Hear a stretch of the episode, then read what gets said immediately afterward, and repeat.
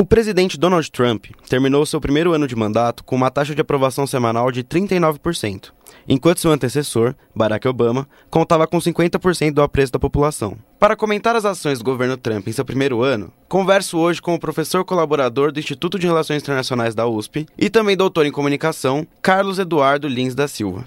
Professor, quais os motivos que levaram a essa impopularidade? O presidente Trump é o presidente mais impopular ao final do primeiro ano de mandato, desde que as pesquisas de opinião são realizadas nos Estados Unidos. E as razões são desde o fato de ele ter vencido a eleição de uma forma não só surpreendente, como também discutível em vários aspectos, mas também porque durante esse ano de mandato ele se notabilizou por fazer pronunciamentos profundamente divisivos e adotar políticas que não têm sido aprovadas pela maioria dos americanos. Então é natural que ele não tenha tido a aprovação de pelo menos 55% dos americanos a 60%, segundo a maior parte das pesquisas. Quais foram os pontos positivos e negativos do primeiro ano de Trump? Na minha avaliação, com juízo de valor, não há muitos pontos positivos, se é que há algum. Do ponto de vista dos eleitores do Donald Trump, há vários pontos positivos, sem dúvida nenhuma. Ele conseguiu uh, desmontar algumas das realizações do presidente Obama e conseguiu cumprir algumas das suas campanhas de promessas, uh, suas promessas de campanha. Por exemplo, ele tem conseguido retirar várias, da, várias das regulações que o presidente Obama havia imposto aos negócios nos Estados Unidos para garantir a qualidade do meio ambiente. Ele conseguiu nomear um novo ministro, um novo juiz da Suprema Corte americana, consolidando a maioria conservadora naquela corte, e ele conseguiu é, tirar os Estados Unidos do Acordo de Paris sobre as mudanças climáticas mas ele também não conseguiu, e finalmente ele conseguiu também passar um plano de reforma tributária eh, bastante audacioso do ponto de vista conservador.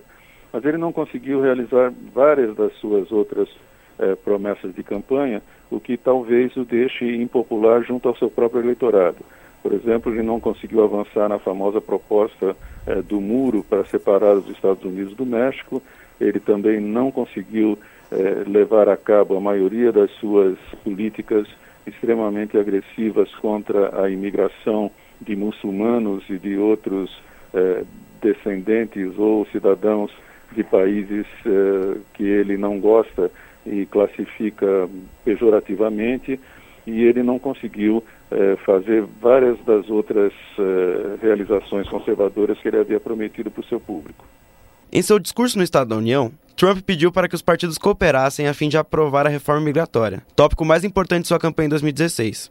Sobre esse assunto, o que já foi feito pelo governo de Donald Trump e o que esperar dessa reforma que deve ser votada pelo Congresso nas próximas semanas? É, como eu disse, ele não conseguiu fazer quase nada e eu acho que não existe ainda um plano de reforma que tenha sido é, aprovado pela liderança do Partido Republicano e do Partido Democrata para poder ser encaminhado ao Congresso. Eu acho que esse assunto vai continuar dividindo o Congresso americano. Não creio que haja uma solução para isso é, tão cedo.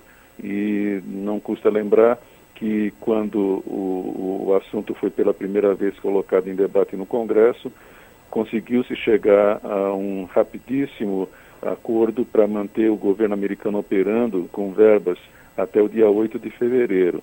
Eu não sei se vai ser possível manter esse acordo para depois do dia 8 de fevereiro, o que pode provocar um, um novo fechamento do governo americano por alguns dias, ou mais do que alguns dias, como aconteceu no dia 20 de janeiro passado.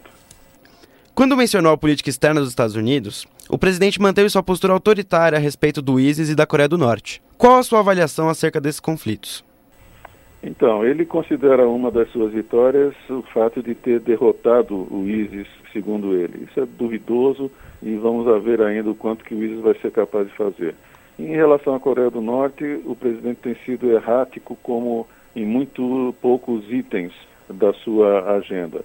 Ele um dia ameaça destruir definitivamente a Coreia do Norte com o uso de bombas atômicas e no dia seguinte diz que está disposto a ir conversar com o líder norte-coreano.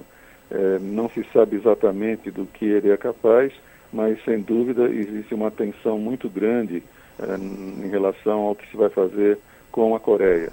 É, para que se tenha uma ideia da dimensão dessa tensão, o embaixador que havia sido nomeado pelo próprio presidente Trump para Seul resolveu não aceitar o cargo devido às posições que o presidente tem adotado e com as quais ele não concorda.